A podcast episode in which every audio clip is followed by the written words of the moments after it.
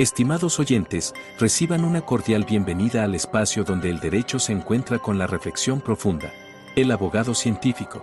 Este foro es nuestra dedicación a explorar las intersecciones entre las disciplinas jurídicas y el pensamiento crítico, ofreciendo un escenario para el diálogo intelectual y el desarrollo personal en el mundo del derecho. Acompaña a Andrés Arellano en este viaje de indagación y descubrimiento. Cada capítulo está diseñado para profundizar en cómo el razonamiento analítico influye y fortalece nuestras prácticas legales, desafiando las convenciones y fomentando un entorno de aprendizaje basado en la comprensión y el razonamiento lógico. El abogado científico se compromete a ser una ventana a la exploración de conceptos jurídicos a través de la lente de la metodología y filosofía científica, con un fuerte enfoque en el análisis crítico y la evidencia.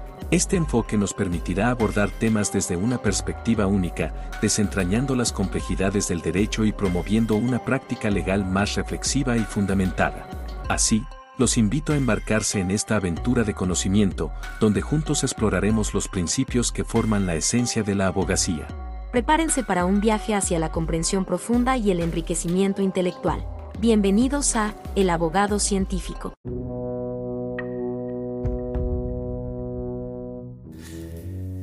¿Qué tal? Vamos a tener este episodio un tanto desformalizado, donde hablamos de todo un poco en esta ocasión. Tocaré un tema que, bueno, va a llevar concepciones tanto subjetivas, algunas inducciones, algunas generalizaciones empíricas o más conocidas como máximas en la experiencia y pues bueno, una serie de opiniones fundamentadas en cuestiones de experiencia, pero también eh, racionalizadas en tanto encontrar sus aspectos constitutivos esenciales genéricos para determinar algunas cuestiones de especies, etc. He estado reflexionando sobre vasta información que hay de cómo ser abogado. ¿Cómo ser abogado? Llama la atención a muchos estudiantes de derecho, personas que no estudian derecho, otras profesiones y pues personas de la sociedad de diversa índole que por supuesto pues no sean abogados. Y esta pregunta, ¿cómo ser abogado? si la descomponemos es interesante porque es maneja unos conceptos que serían bastante amplios discutir en este momento, pero así de manera muy sintetizada podemos de descomponerlo en tres términos. ¿Cómo ser abogado? O sea, cómo ser y el siguiente término abogado cómo ya empieza con una naturaleza interrogativa. Es la que obviamente nos introduce a la pregunta. Sin embargo, las, las respuestas que puede haber muchas ocasiones quizás son superficiales, se enfocan en aspectos idealizados y cargados con un fuerte dogma haciendo ver al abogado como un superhéroe social y jurídico, cuando quizá puede ser un antihéroe, que es algo muy diferente, haciendo una, una absurda analogía, pero igual interesante. El cómo, es decir, ¿qué sigo? ¿Qué debo hacer? ¿Qué debo tener? ¿Cómo debo qué serie de raciocinios debo desarrollar para lograr ser abogado. Es decir, el cómo, si lo vamos profundizando, nos va llevando una concepción teleológica, ¿no? Es decir, como si todo lo que se hiciera fuera para ser abogado. Es decir, tan solo el usar el para, ¿no? Gramaticalmente ya nos hace ver una cuestión de finalidad, una cuestión de fin interpretativamente en un sentido teleológico, pues caemos a lo mismo, ¿no? Un fin, o sea, buscando llegar a cierto punto, lograr algo. Luego, el término ser, o mejor dicho, el verbo copulativo ser, nos mete, si nos ponemos a hablar de cosas ontológicas, a una parte de la metafísica, ¿no? De el ser que viene desde aquel Parménides y su poema muy interesante, de cuando es eh, acarreado a ciertas puertas por unos caballos y le es dada esta llave del ser y el no ser, el mundo de la doxa, el mundo de las opiniones, que es el que según Parménides dice que no debe seguirse, etcétera, etcétera. El ser esta cuestión de que abarca una totalidad. Sin embargo, aquí ya entran muchas cuestiones, si el ser cambia, si no cambia, de si eh, es en, su aspecto totalitario no cambiante. Es decir, si el ser cambia o no cambia. Al respecto, hay una cuestión muy interesante, fíjate, nada más para analizar esta cuestión del cambio que nos introducen ya no a Parménides sino a Heráclito, ¿no? viéndolo desde un punto de vista filosófico de los antiguos griegos. Y eh, Darío Strachenratper, algo así se pronuncia, eh, un filósofo argentino, tiene un libro que se llama Filosofía en 11 frases y analiza esto del cambio, que si el cambio cambia y construye lo que parece ser una paradoja, ¿no? Amerita un análisis lógico un poco más profundo, pero parece ser una paradoja de que el cambio, no cambio. Entonces, desde este punto, ser abarca esa totalidad cambia o no cambia. Mm. Si ser abogado conlleva un cambio, ¿por qué para algunos no hay que cambiar las cosas? ¿Por qué seguir como seguimos con esas ideologías muchas, bueno, no ideologías, rectifico, con opiniones muy pendejas sobre lo que es la labor del abogado? Y digo este término, esta palabra para demostrar parte de mi disgusto. Dije que iba a ser un tanto informal. Ya saben, yo suelo ser un tanto franco y decir una que otra grosería al final. Eh, muchas cosas me valen madre en la vida, pero una, una de ellas es que trabajar como abogado amerita manejar unas opiniones mejor fundamentadas, o sea,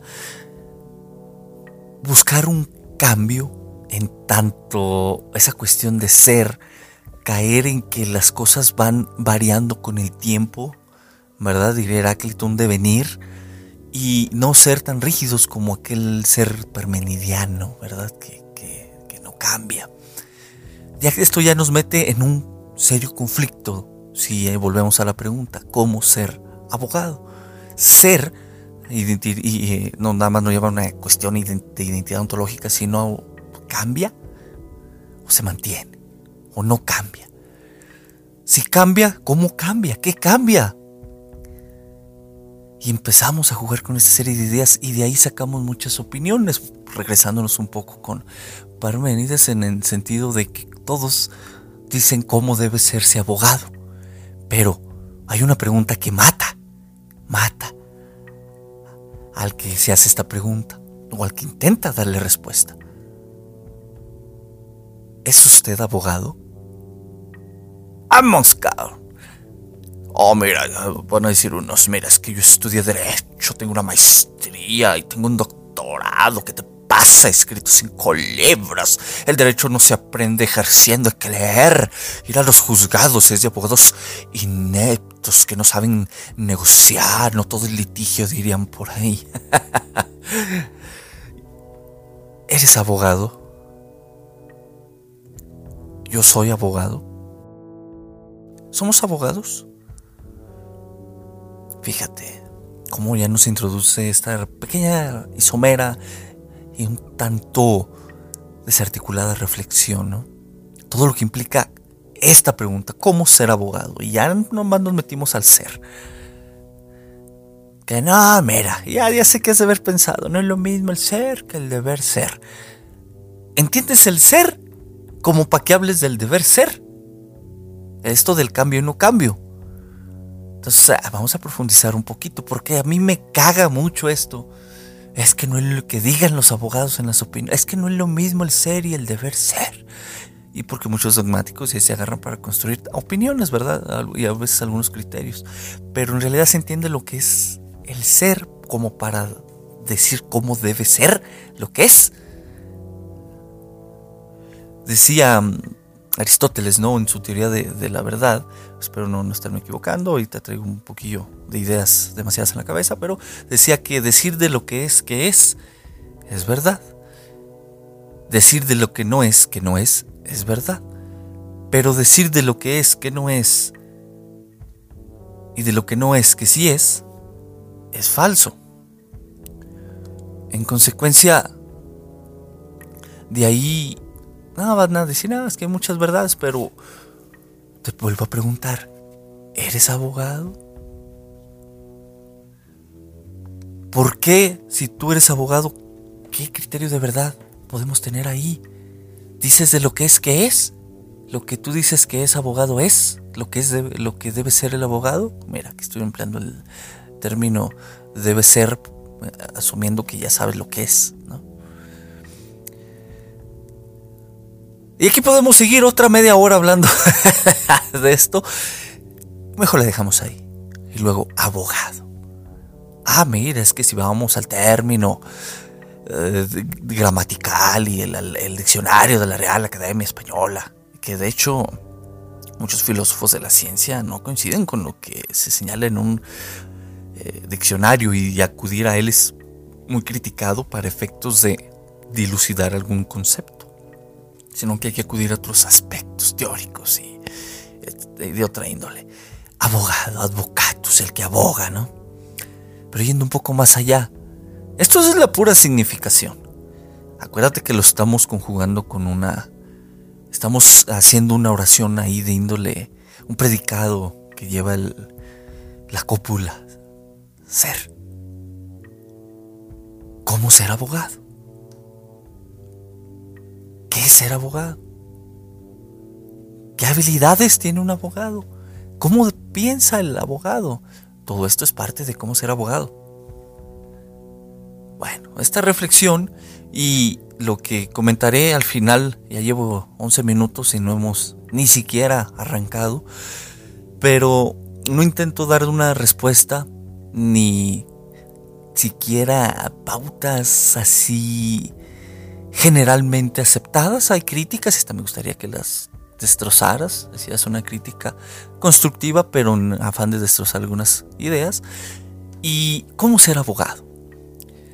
Actualmente doy clases en una universidad, eh, clases de, derecho penal, eh, tiene una materia que, se llama teoría del caso, delitos en particular, eh, teoría general del proceso y teoría general del derecho, entre otras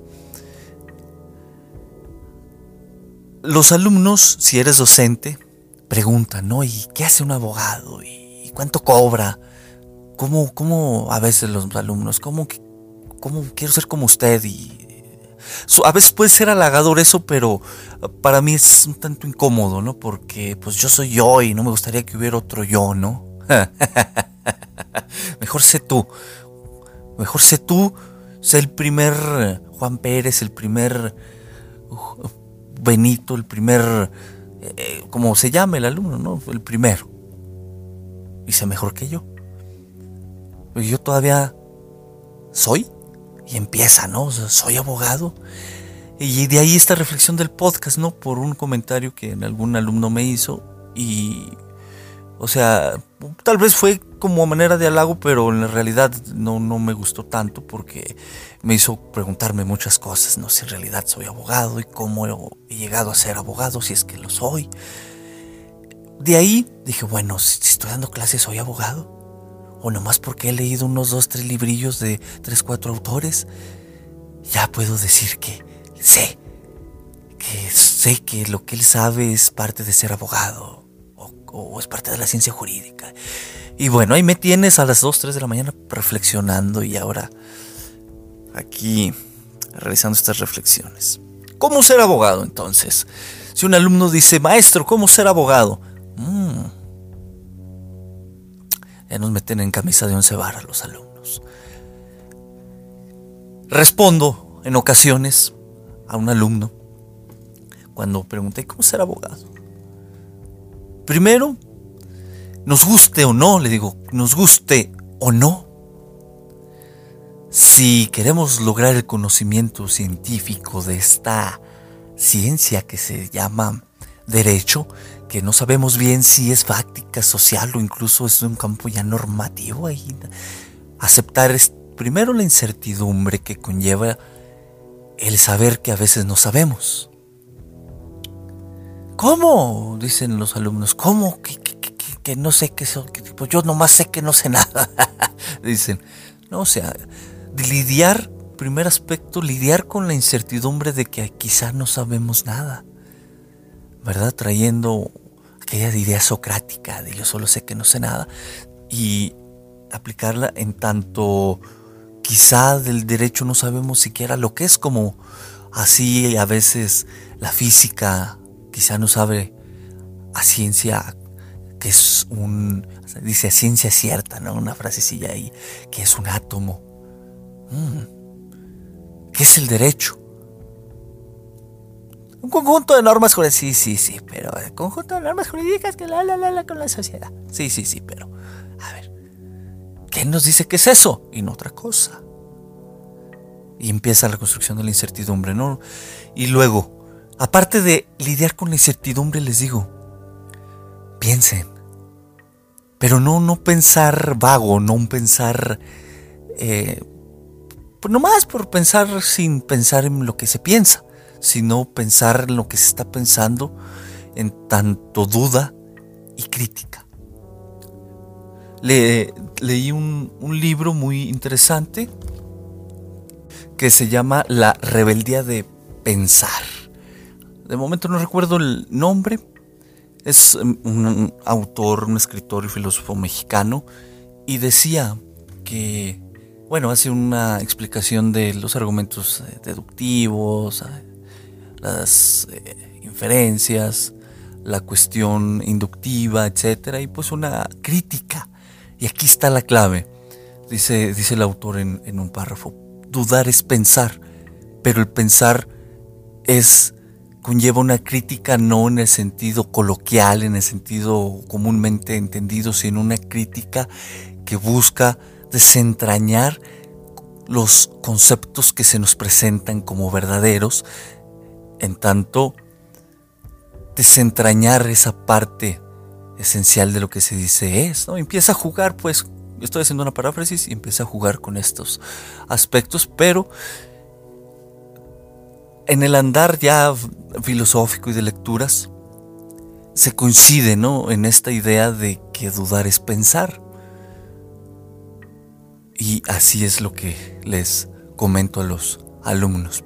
Duden, duden de lo que se les muestra en clase, duden de lo que yo les digo. ¿Qué tal que vengo y les digo puras falsedades? Puras mentiras si ustedes creen que es verdad. ¿Cómo van a saber que lo que les digo es verdad? Dudando. Y cuando dudan, piensan y cuando piensan critican y cuando critican para hacer una crítica realmente buena, argumentada, razonada, hay que investigar. Entonces, ahí les, les comento, ¿no? Primero, acostúmbrense a la incertidumbre y segundo, duden. Piensen, critiquen y luego, escriban. Escriban. ¿Cómo ser abogado? acostumbrándose a las incertidumbres, dudando, pensando, pero escribiendo. Y aquí entran eh, muchas cosas de argumentación, muchas cosas de el pensamiento en tanto contenido de la lógica, no, no del aspecto psicológico, sino ya de la lógica, la forma del pensamiento. Si entonces Q y las falacias y todo eso, la lógica proposicional y todo ese rollo, ¿no? Ordenar el pensamiento para poderlo plasmar por escrito y escribir, escribir. Porque pensar, leer, pensar, escribir, diría un filósofo, me parece que es Antonio Oliveve, si no recuerdo, pero no equivocarme, dice leer, pensar, escribir son aspectos principales, pues, dice el de los filósofos, pero también aplica para los abogados, ¿no? Escribir implica saber argumentar y argumentar, identificar argumentos justificativos, argumentos explicativos, cuando hay que, explicar hechos, cuando hay que justificar creencias, darle una forma lógica al argumento y muchas otras cosas, ¿no? Que se, eh, ve mucho en, en, temas argumentativos. Pero hay un problema muy, muy cabrón en esto, lo que les comento a veces a los, los alumnos. A ver, Vas a argumentar, pero si vas a introducirte al ámbito argumentativo, yo, yo sí les digo, no compres libros de argumentación jurídica. Sí les digo, no, no lo compres. Oye, recomiéndame o no. Pues no te voy a recomendar de argumentación jurídica. Porque al final, entre tanta paja que ponen, no te enseñan a argumentar. Entonces, Ah, póngase a leer artículos científicos. De la ciencia que le llame la atención, física, química, biología, eh, astronomía, astrofísica, física cuántica, yo no sé lo que le llame la atención, pero lea. Y en esa lectura vea la estructura argumentativa que se utiliza en un artículo. Y de ahí donde le vaya moviendo, ay, ¿por qué esta forma, no? ¿Por qué la conclusión va aquí, al inicio, el medio, al final? ¿Y dónde están las premisas? ¿Dónde están los conectores lógicos, etcétera? Luego busque libros de metodología de investigación, porque dan buenas pautas para justificar o explicar argumentativamente. Luego, lea filosofía. Métase un libro de filosofía porque parte de la argumentación es mejor dicho, la argumentación es parte esencial de la filosofía y ahí de que hay que saber argumentar, hay que saber argumentar y hay pautas más concretas y sin tanta paja. Y al final, si quiere, compre un libro de argumentación jurídica. Porque usted va a leer la teoría de la teoría de allá, la teoría de por allá. Y al final va a decir, ok, ¿y cómo argumento entonces, no? ¿Cómo bajo mis ideas al papel? ¿Cómo pongo ahí lo que quiero decir? ¿Cómo sé qué quiero decir? Es más. Y le digo, los libros de argumentación jurídica no le van a ayudar a eso.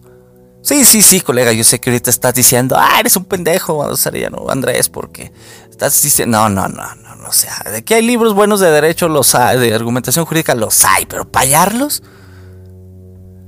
patinarle,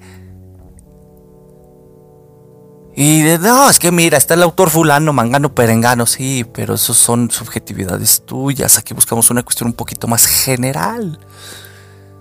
Un poquito más como que se aplique a, un ámbito de índole científica. Bueno, al escribir hay que saberle argumentar. Este ya es un tema del cómo, ¿no? Porque cómo ser abogado implica cómo argumentar. ¿verdad? Una habilidad, un saber hacer. ¿Y cómo? Sentándose al computador y escribiendo. Póngase a escribir un ensayo de lo que se le ocurra, luego corríjalo, vuélvalo a corregir. Y como me dio un consejo un poeta, Alex Garricos se llama el poeta que compré un libro recientemente, me dice de manera muy contundente para saber escribir, bueno, parafraseo lo que me dijo, para saber escribir hay que decir mucho con poco. Entonces, esa es una habilidad que tiene un poeta, decir mucho con poco. El abogado poco a poco debe de llegar a esa parte, decir mucho con poco. Basten 5 o 7 renglones de un párrafo para expresar una serie, un argumento y los siguientes párrafos las eh, razones que apoyan ese argumento, esas conclusiones, eh, argumentos analógicos, ejemplos y, por supuesto, razonamientos probatorios de que por qué la ley sí se aplicó, no se aplicó, dejó de aplicar y muchas otras cosas. Bueno, leer, pensar y escribir parte del cómo ser abogado. Ahora leer, ¿qué leer? La neta, Yo les digo a mis alumnos, ahorita tienen que leer de derecho. Sí, sí, sí, eso sin duda, porque hay que conocer la ciencia, hay que conocer los cómo se construye lamentablemente el dogma en la ciencia jurídica. Bien podríamos hacer una serie de experimentaciones, pero está muy arraigado el dogma. Vean cómo se construye el dogma y cómo cada autor que lean va a tener su criterio válido, casi universal, y que casi casi a huevo dice esta es mi verdad y acéptenla y los demás también pendejos y no saben y está mal y no entonces eh, vean cómo se construyen estas cosas eh, dogmáticas y critíquenlas. Critíquenlas, atrévanse, digo, a pensar, o sea, tengan esa rebeldía de pensar diferente y no se cierren en cuestiones que al final terminan siendo un dogma. Bueno, ¿por qué? ¿Cómo? Dicen, ¿y cómo hacemos eso? Simple. Porque esto debe ser así y no de otra forma. ¿Hay otra forma de hacerlo? Mucho mejor. Pregúntense y empezamos a reflexionar, ¿no? Ah, fulano dice que la teoría del caso es esto. Bueno, ¿y es eso o es otra cosa? Ah, Mangano dice que la imputación objetiva o en materia del proceso, ¿no? Que la caducidad, que la prescripción y, que si un escrito empuja el procedimiento y cosas así, ¿verdad? Entonces, ese pensamiento crítico que ahorita llegamos ahí, forma parte del cómo ser abogado. Entonces, ¿qué leer para saber cómo ser abogado? Pues la verdad yo no tengo idea. yo no sé, sino que para la formación del abogado, que es mi punto medular en este argumento, hay que leer de derecho. Hay que leer a, muchos autores, no voy a citar uno porque luego son muy... parecen como lo que llaman ahorita la, gente ahí en redes sociales, que la generación de cristal parece que son, los dogmáticos parece que son de ese tipo, ¿no? Se ofenden si los critican, ¿no? La borregada se ofende a veces. Y perdón por decir la borregada, pero pues es que seguir un criterio así muy ciego, ah, hombre, pues somos rebeldes aquí en este podcast, ya se la saben. Todo vale, diría Feyerabend. Al final hay que leer, leer cuando eres estudiante, leer de derecho, sí. Pero, pero, una vez que lees, apartarte de ahí y empezar a leer cómo se ha criticado al derecho. Y no va a ser muy grato. ¿Cómo? Sí, entra en la filosofía de la ciencia. ¿Qué dice un filósofo de esto? ¿Qué dicen los doctores del derecho? ¿Qué opinan otras ciencias? y vamos a ir viendo muchos matices y entre estos hay que tomar postura. Hay que tomar postura. Los que estudian doctorados bien saben o tienen doctorados bien saben que hay que tomar postura o maestrías, o lo que sea, hay que tomar una postura, ¿no? Y esa es parte de cómo eh, ser el abogado, saber tomar posturas. Fíjate bien, leer y luego tomar postura teórica, postura crítica y defenderla y aceptar que se puede estar equivocado hasta en tanto haya mejores argumentos con una explicación de mayor alcance que la que tú tengas y que te convenzan tantos valores de verdad y muchas cosas epistémicas y otras cosas de, por medio. En consecuencia, apenas llevamos una parte. Luego, todo esto, Pande, pues para argumentarle, para tener una visión heurística, dirían algunos, panorámica, holística, perdón, holística, heurística es otra cosa, una visión holística para poder argumentar, conocer los paradigmas y cosillas corrientes que trae la Suprema Corte, porque pues nos no, pues, pues, es la que impone, impone criterios, ¿no? Pero esta visión panorámica puede ayudar a plantear argumentos novedosos, contrarrestar otros argumentos, etc.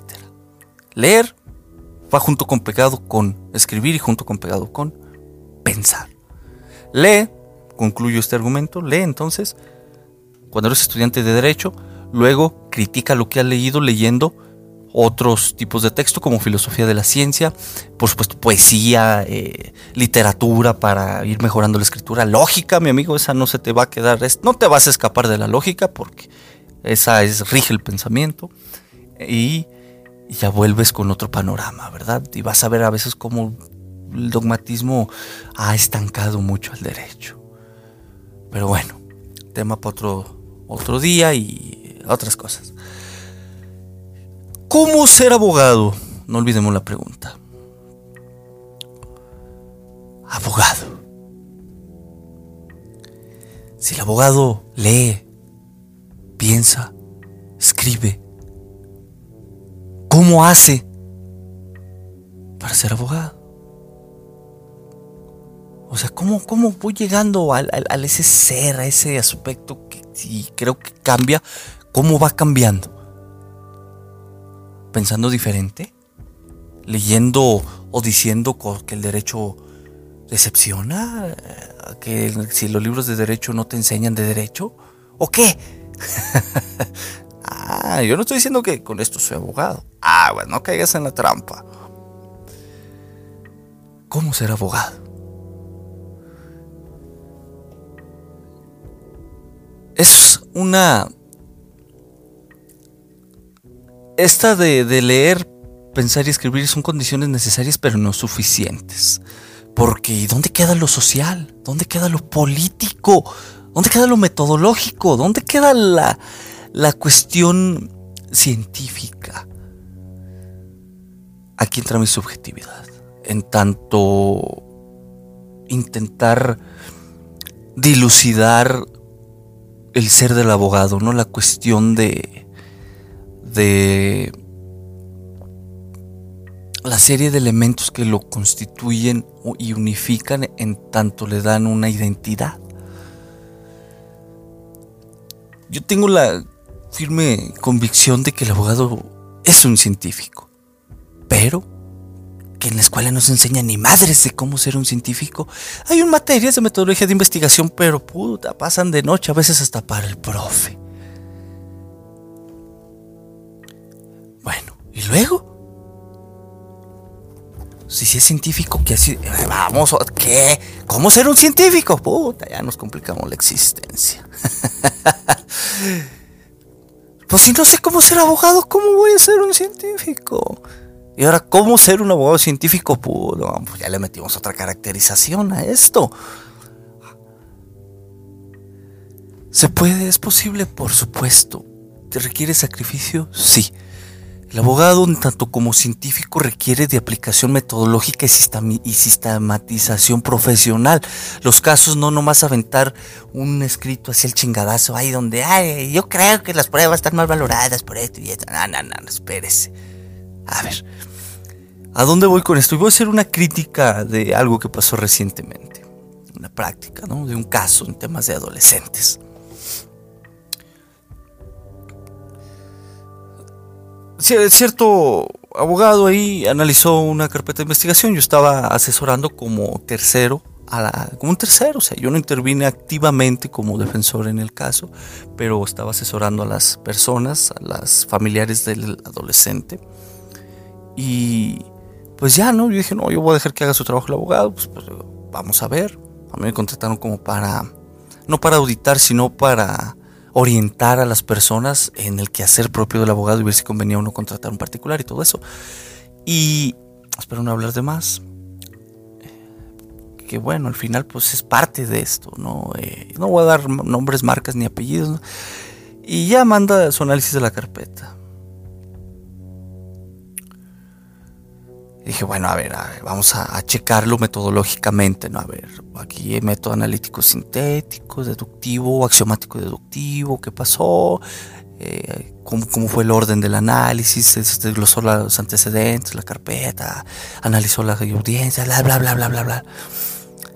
Total, se cayó en una completa deficiencia, ¿no? Observaciones altamente subjetivas y que arrojaban como cierta responsabilidad al fiscal y al juez, ¿no? Como diciendo, ah, mira, es que estos tienen la culpa por esto y no le saben aquí, no le saben allá, cuando eh, había ciertas cuestiones propias del análisis que hizo el abogado, que denotaban un desconocimiento en tanto fundamentación y motivación, exacta aplicación de la ley, en, en el sentido de que si un artículo fue aplicado o no aplicado, se dejó de aplicar, una prueba si fue valorada, no valorada, dejó de valorar, qué trascendencia va a tener al resultado de, por ejemplo, en este caso de la autovinculación y muchas otras cosillas un poquito que se esperan sean técnicas, ¿no? Eh, eh, eh, un análisis técnico, pero luego para la explicación al cliente, pues un lenguaje sencillo, así como las sentencias de lectura fácil que manejamos en México. Total, yo di mi opinión, las personas tenían su propio criterio y bueno, el resto ya es historia. Te voy a dejar con la duda de si lo contrataron o no. Porque el punto aquí es, este,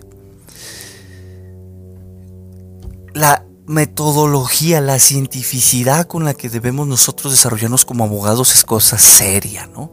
Mostrar un estudio de caso, yo siempre pongo analogías a los alumnos para esto, del psicólogo, del doctor, que hacen sus diagnósticos médicos estructurados, fundamentados con las pruebas que se hicieron, las deducciones, entre otras cosas, ¿no? Y así uno. Se sorprenden a veces los alumnos, ah, al decir, te pinche profe loco, ¿no? Pero ya luego muestro algunas eh, partes de, miren, así a mi criterio, así se, se debe ver un estudio de caso, miren una tablita aquí, las reglas metodológicas acá y las conclusiones así, porque si ustedes lo aplican lleguen a la misma, una conclusión diferente y vemos que falló, vemos si ustedes aplicaron una metodología diferente y ya, pero con pautas muy concretas. 35 minutos ya no podemos responder la pregunta. ¿Cómo ser abogado? Y cómo ser abogado científico, ya nos metimos en otra bronca. Leer, pensar, escribir. Luego meterle aspectos de metodología, ciencia, para ejercer el pensamiento crítico con uno mismo, con otros abogados, pero siempre eh, mostrar parte, ¿no? De, por qué se estima que el otro está equivocado, en tanto respeto intelectual, en el sentido de si aplica o no eh, metodología y técnicas de metodología y jurídicas, por supuesto, para arribar a su serie de conclusiones y demuestra cómo lo hizo. Si no, pues ya empezamos a caer en deficiencias y hay que aceptar las críticas y hay que aceptar que a veces uno es deficiente. A veces uno también, eh, me incluyo, eh, es deficiente en sus estudios de caso y bueno, retomarlos antes de entregar el trabajo final se ven esas deficiencias, ¿no? Por algo se recomienda dejar reposar el trabajo. Continuando. Y luego la vestimenta. No, no, espérate, a ver, ¿qué es más importante? ¿Verse bien o conocer, saber? O creer que se sabe, porque acuérdate de la incertidumbre y de la duda constante. Es que hay que verse bien boleados, bien peinados, ¿no? Bien... eso, eso tuvo que asimilarse como un pulido de zapato. Cuando, pasan, cuando frotan el zapato. bien pulidos en la imagen. Ok, impacta sí, pero ¿y dónde queda lo político, lo sociológico? Kelsen aspiraba a una teoría pura del derecho, pero en realidad nos hemos apartado de la moral. ¿Y la política dónde queda? Mario Bunge en una crítica al positivismo dice que los abogados somos muy ingenuos porque ignoramos aspectos políticos. Mm, es razonable. Sin embargo, ¿dónde queda la política? Tan solo veamos que quienes hacen las leyes los legisladores devienen de partidos políticos. ¿Hay influencia política en las leyes? Vámonos, una pregunta interesante. Sí, ¿por qué sí? ¿No? ¿Por qué no? ¿Y, dónde queda la aspiración de la teoría pura del derecho? Y la Suprema Corte está fuera de aspectos políticos, pero si la ley por sí misma ya trae aspectos políticos, las sentencias de la Suprema Corte ya los traen por un aspecto de transitividad de la política incluida en las legislaciones. Bueno, ¿dónde queda eso? ¿Y a dónde nos lleva esto en la pregunta de cómo ser abogado? A analizar el contexto político y social en el que se desenvuelve el derecho. La famosa política criminal, por ejemplo. Yo te, te voy a ser franco, a mí no me gusta mucho la política, pero no la ignoro. La ignoraba, sí, sí, sí, sí, estaba ahí clavado en mis ondas, pero ya poco a poco la propia lectura del pensamiento me dijo, aguas, no descuides la política porque tiene una influencia, nos guste o no, en el derecho. Y ya, este, ya me pongo, este, de vez en cuando a ver a las mañaneras. Para los que somos de México, así habla el presidente. Eh, Andrés Manuel López Obrador. De vez en cuando ahí a checar cómo anda la cuestión con los diputados, en la cuestión municipal y estar al tanto, ¿no? Y bueno, esto nos lleva a no desconocer y no ser ingenuos de la política y la influencia que tiene en el derecho, nos guste o no. Y viene la pregunta, ¿cómo ser entonces un abogado científico hay influencias políticas? Lo dije en un episodio anterior, o sea, la teoría sociológica, ¿no? Donde no hay que encerrarnos, no hay que encerrar la ciencia en una burbuja, postulan estas, esta teoría, ¿no? Sociológica de, de, las teorías. Eh, sí, ajá. Eh, mejor una concepción sociológica de las teorías científicas, eso es lo correcto. No encerrarnos en aspectos así, puro, puramente jurídicos, o sea, no caer en dogmatismos y abrirnos a otros eh, aspectos y no leer puro de derecho, o sea, no, no, o sea, leer para conocer está bien, pero encerrarse, enfrascarse y descuidar otras lecturas, ah, o sea, como que es muy limitado. Por lo tanto, no ignorar aspectos científicos y de otras ciencias, políticos y de otras ciencias. ¿Qué pasa en la física? ¿Qué ha descubierto la física cuántica? ¿Qué ha descubierto o qué concepciones o críticas a la teoría de cuerdas? A ver, vemos al pasado cuando vemos una estrella. Bueno, esta la respuesta es muy obvia, pero vamos conociendo esto. ¿Qué dice la biología? La biología puede contestar a la pregunta de ¿somos libres? ¿Somos libres o estamos autodeterminados por procesos bioquímicos? Y empezamos, ¿no? Por ejemplo, libre albedrío, ¿no? Que se, o sea, yo he visto en sentencias penales que no, que tuvo libre albedrío. ¿Qué es eso de libre albedrío? ¿No tenemos que remitir hasta Santo Tomás de Aquino? ¿Ah? Y empezamos, ¿no? Por eso muchos podcasts, videos, libros con posturas propias, unas razonables, otras se, nota mucho el dogmatismo y la falta de amplitud en, la visión, ¿no? Eh, luego, todo esto nos va desarrollando ciertas habilidades para ser abogado. ¿Y cómo ser abogado? Llevamos un discurso, ya creo que va a ser el episodio más largo, ¿no? 40 minutos. No sé si llegue a una hora, pero me voy a dejar caer, hombre, pues ¿qué tiene? Tengo tiempo ahorita. Tomándome un café. Los abogados, cuando son maestros que responden a veces a los alumnos, dan sus pautas, no hay que estudiar mucho, eh, sí, sí, está bien, hay que ser muy general, pero vamos a concretizar más, por eso me atreví a hacer este episodio. Esto para estudiantes y para abogados, vuelvo a traer la, la pregunta, ¿eres abogado? Y vale que me la preguntes de regreso. Andrés, ¿eres abogado? ¿Qué respondería yo? Ah, está buena la pregunta. ¿Qué respondería? Con un no lo sé. ¿Por qué no lo sé? ¿Porque traerá colación la incertidumbre y la duda? Y con eso estaría por dando justificada mi respuesta. Mm, ¿Sería suficiente? Está chido esto, ¿no? Cuando nos va llevando las reflexiones. ¿Cómo ser abogado?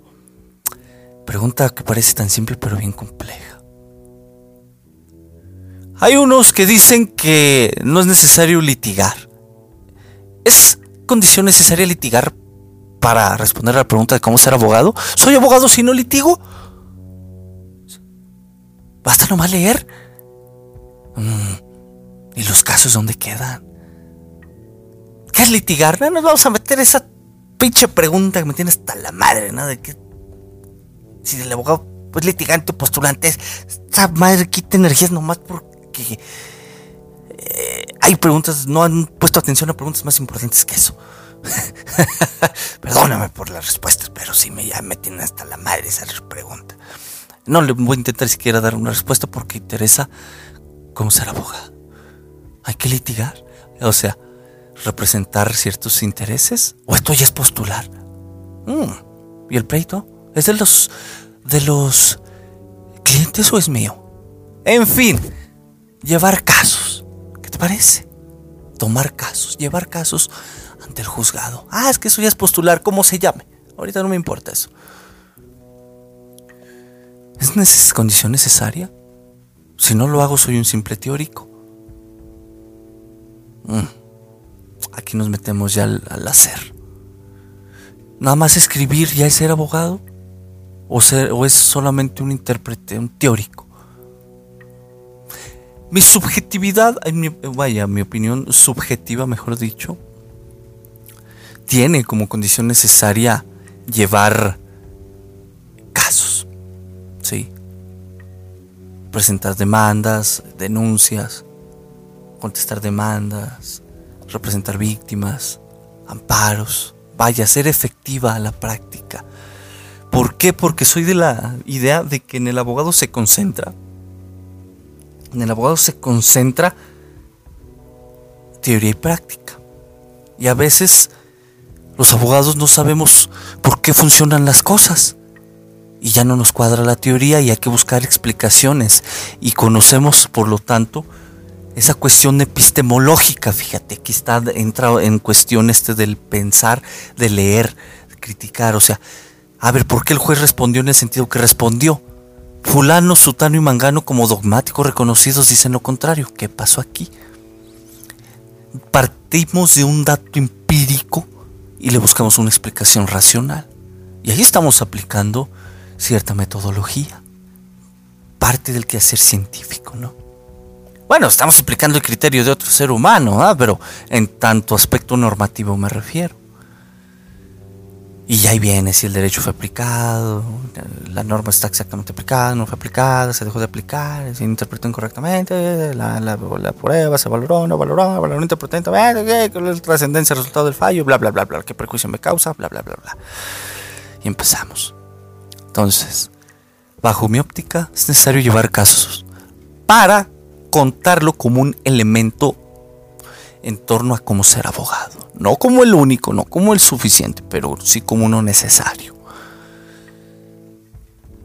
Enseñar es importante, compartir y no, allá entra el aspecto moral, compartir no ser envidioso, el ego, porque a veces los abogados parecen pavos reales y quizá la pregunta a veces no sería cómo ser abogado, sino cómo ser un pavo real.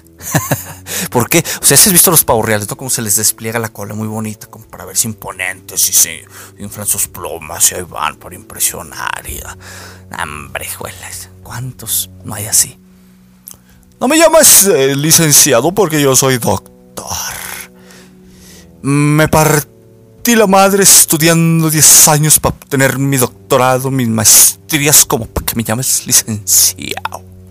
Vamos, no, no, mira, no. He hablado con varios colegas. No, Andrés, mira, yo tengo dos maestrías, una en juicios orales, otra en adolescentes y otra que me... Está bien, digo, está bien, qué bueno. Pero no te hablaba para eso, nomás te hablaba para saludarte o para cotejar alguna opinión, si es que nos entendemos en, el aspecto técnico, ¿verdad? Porque soy, la verdad, a veces sí soy mamón con esto. Estamos en el terreno moral, ¿no? En cómo ser abogado, en tomar en consideración el aspecto moral. Sí soy un tanto mamón en tanto cuando pido opiniones, ¿no? Porque busco justificaciones técnicas, jurídicas, metodológicas y no nada más opiniones así como que, ay, no mames. Eso me lo hubiera dicho hasta mi vecino, ¿no? Ah, pues, sé si me explico. Este. Moralmente, ¿cómo ser abogado implica no descuidar la lectura, el pensamiento, la duda, la incertidumbre, escribir, el aspecto político, el aspecto social, sino también el aspecto moral. Enseñar, no ser envidioso, por eso entré a este tema moral. La enseñanza es parte del quehacer técnico del abogado, pero en lo moral, eh, que es el que interesa en este apartado, el anterior volveré después, en lo moral, ser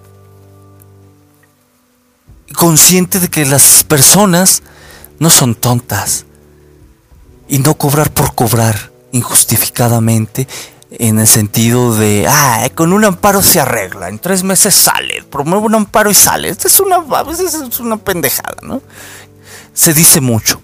¿Y dónde está la calidad moral? Y la ética, ¿no? Puta madre, otro tema, la ética también que hay que hablar. Muy interesante, porque cómo ser abogado implica una multitud de cosas, como lo moral. No engañar a las personas, no hacerlas caer en el error, porque puede incurrirse en responsabilidades civiles o penales. Lo que escuchas al fondo es lluvia, si es que se escucha algo. Las personas ponen un granito de esperanza en el quehacer del abogado. En consecuencia, en consecuencia, hay que tener la calidad moral para decir no sé declararse incompetente, diríamos, en el aspecto técnico. Entonces, ¿cómo ser abogado? Tomando en consideración lo moral, saber decir no sé y remitir el asunto a alguien que sí sepa. Básico. Podemos continuar con este episodio, sin embargo, estimo ya me alargué bastante. Vamos a continuar. Eh, una hora, una hora. Vamos a romper récord en los episodios. Una hora. Para tomar por último la enseñanza. ¿Cómo ser abogado en tanto profesor de derecho con la obligación de la enseñanza, ¿no? El maestro de derecho que litiga, vaya, postula, vaya, toma casos, enseña con sustento práctico y eso a mí siempre se me ha hecho una maravilla, ¿no? Que demuestre evidencia de su postura y de aplicación de las teorías. No, mira, la teoría de fulano dice este postulado ABC. Lo apliqué en un caso, me mandaron a la chingada porque el juez dice que eso no aplica y me da su fundamento legal y en consecuencia concluyo que hubo una incorrecta interpretación de tal eh, dogmático. Ah, pero hay evidencia, ¿no? De aplicación no nomás cosillas del famoso deber ser. Que volvemos a lo mismo de hace rato.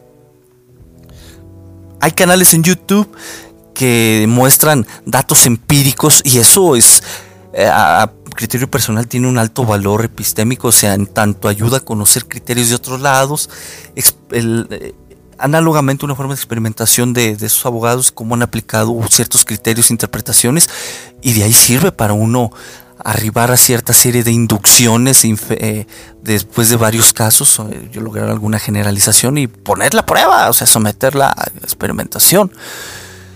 Y entonces seguir esos canales siempre va a ser útil. Y como profesor, mostrar evidencia, tratar de mostrar evidencia de las afirmaciones que se hagan de una de un postulado, de un doctrinal, es inexacto. ¿Por qué? No nada más argumentativamente, sino si, si se llevan casos, la evidencia de que se aplicó y no fue útil. Bueno.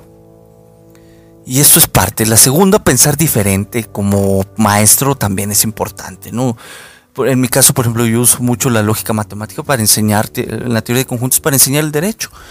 Teoría general del proceso, uso lógica matemática. Eh, de que, o sea, derecho laboral, ah, lógica matemática. Ah, que teoría general del acto jurídico, lógica matemática, ¿no?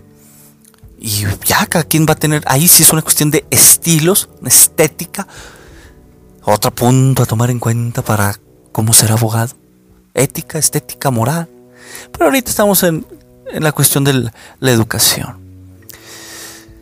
No dogmatizar, mi premisa es no dogmatizar a los alumnos. Esa es mi premisa como maestro. No dogmatizar a los alumnos, a enseñarlos a pensar. Duden de lo que yo les digo. Lo dije desde hace rato y lo vuelvo a reiterar. No, no dogmatizar a los alumnos es una de mis premisas. Y tú como si eres maestro, ¿qué premisas tomas para enseñar el derecho? Estás dogmatizado y así lo enseñas. ¿Por qué no te desdogmatizas, aunque suene raro esto? ¿Por qué, mejor dicho, en términos más exactos, no criticas lo que sabes? Para ver si sabes que sabes o si sabes que no sabes que lo que sabes no sabes. Se oye muy gracioso esto. ¿Sabes que lo que sabes es que no sabes? Mm. Y ahí entra la cuestión como profe, ¿verdad? Poner el ejemplo es otra cuestión. Y ser congruente. No todo está en lo, en lo que ya lo dijo la corte, como algunos dicen por ahí. Lo que dijo la corte a veces puede estar equivocado. Veamos un poquito de, jurisprudencia, cómo a veces se retiran de esos criterios porque quizás estaban inexactos o dejaron de tener vigencia. Mm. Y luego, ¿cómo impacta eso en la enseñanza? Se enseña a modelar a los alumnos en el sentido, no, no, no de que den una pasarela, ay, que modelen, nada. modelar teorías jurídicas. Mm. Pensar diferente entonces como maestro siempre va a aportar un granito de arena al alumno y puede quedar uno en la memoria, ¿no? Trascender o es decir, inmortalizarse quizá en alguna en algún ámbito, ¿no? Porque en este sentido, si no queremos morir olvidados, por ejemplo, como maestros, ahí poner el granito de arena, ¿no?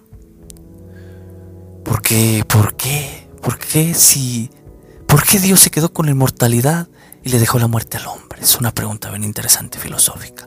Así, en ese sentido, para no morir olvidados, hay que inmortalizarnos, colega, maestro, alumno, colega, eh, abogado.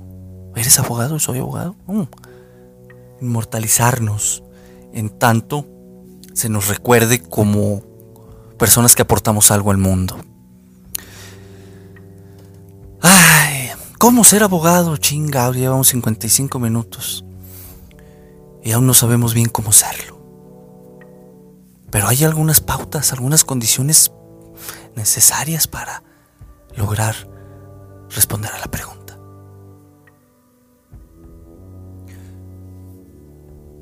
Hasta aquí este episodio. Espero estas reflexiones, estos comentarios cargados de subjetividad, cargados, te dije que iba a haber ciertas inducciones, unas deducciones, etcétera, etcétera. Y algunas cosillas quizá pueden ser falsas, no estoy cerrado a esa posibilidad, otras pueden ser verdaderas. Al final de cuentas, te aclaro, te aclaré que fue una cuestión subjetiva por lo tanto una visión muy particular de, esto. Nos escuchamos en el siguiente episodio. Tómate un café, hombre, escuchando este podcast. O si ya tú lo acabaste, qué bueno. Me da mucho gusto que sigas escuchando los episodios. Las estadísticas sí muestran actividad de personas que ingresan a un aumento en la escucha y eso motiva. Y al final de cuentas, el ego y todo eso a mí no se me sube, al contrario, o sea, pues, qué bueno que aceptan a veces puntos de vista diferentes, irreverentes, eh, en podcast como este, pues grosero. Eh, final de cuentas, como si fuéramos incluido tú una blanca palometa, ¿no? Nos escuchamos en el siguiente episodio. Ya sabes, como siempre, te deseo dinero, salud.